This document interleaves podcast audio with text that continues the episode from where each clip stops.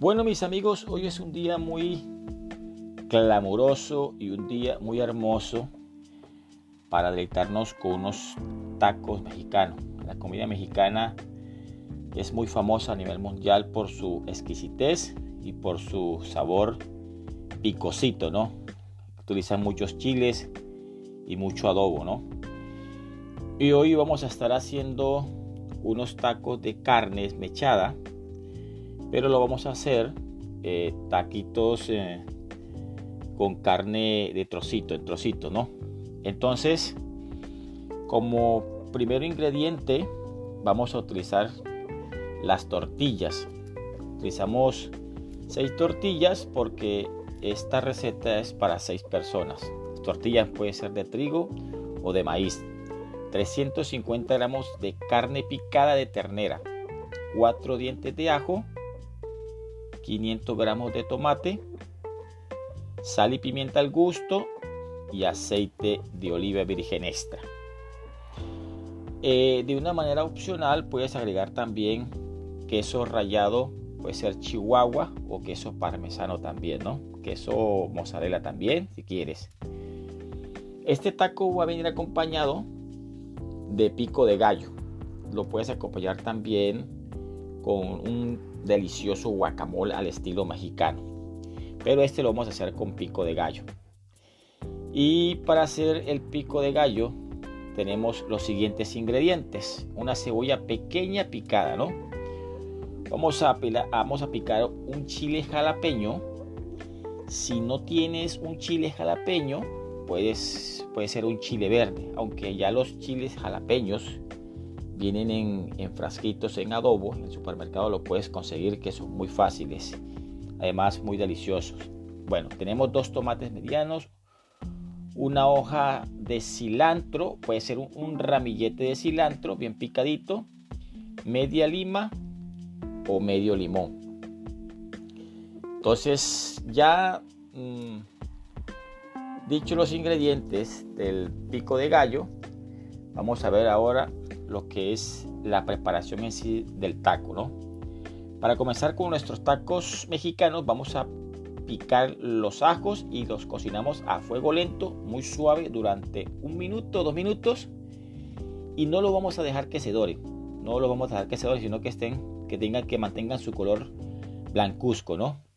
Luego añadimos medio kilo de tomate ya pelados y troceados y subimos la potencia del fuego, fuego bien nutrido.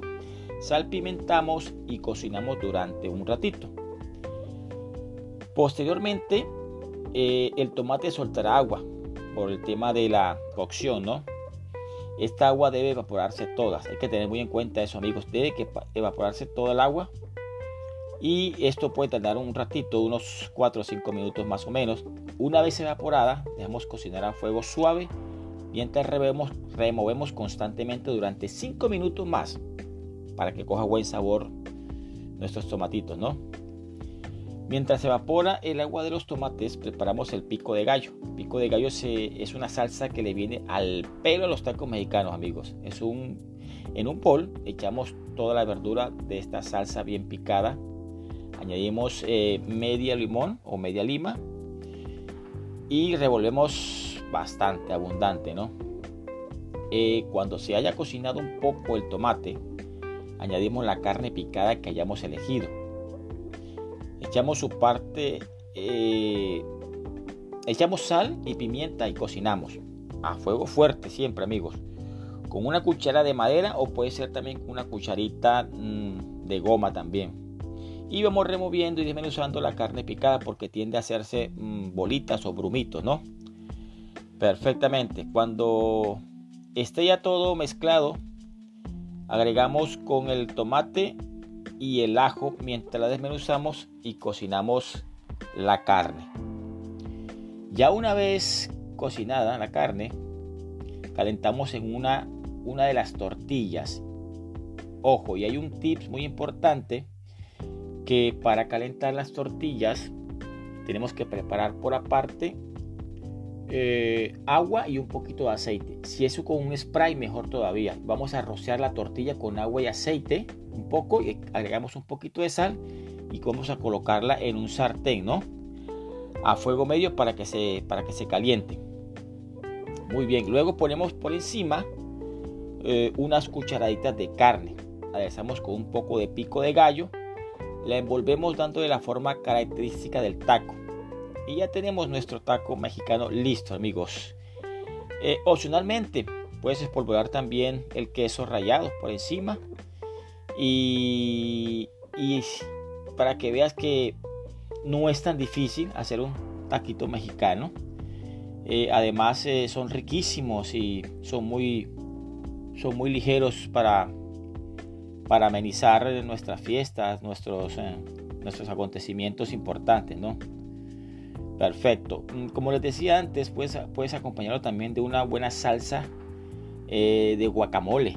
Guacamole es, es, muy bueno. Yo la recomendaría con guacamole porque está la cebollita, está todo el aguacate, entonces es un sabor como más completo, amigos. Bueno, amigos, espero que te haya gustado. Nuevamente, no te olvides de compartir mis audios para que disfruten de todas estas maravillas de la gastronomía mexicana, en especial hoy. Chao, chao.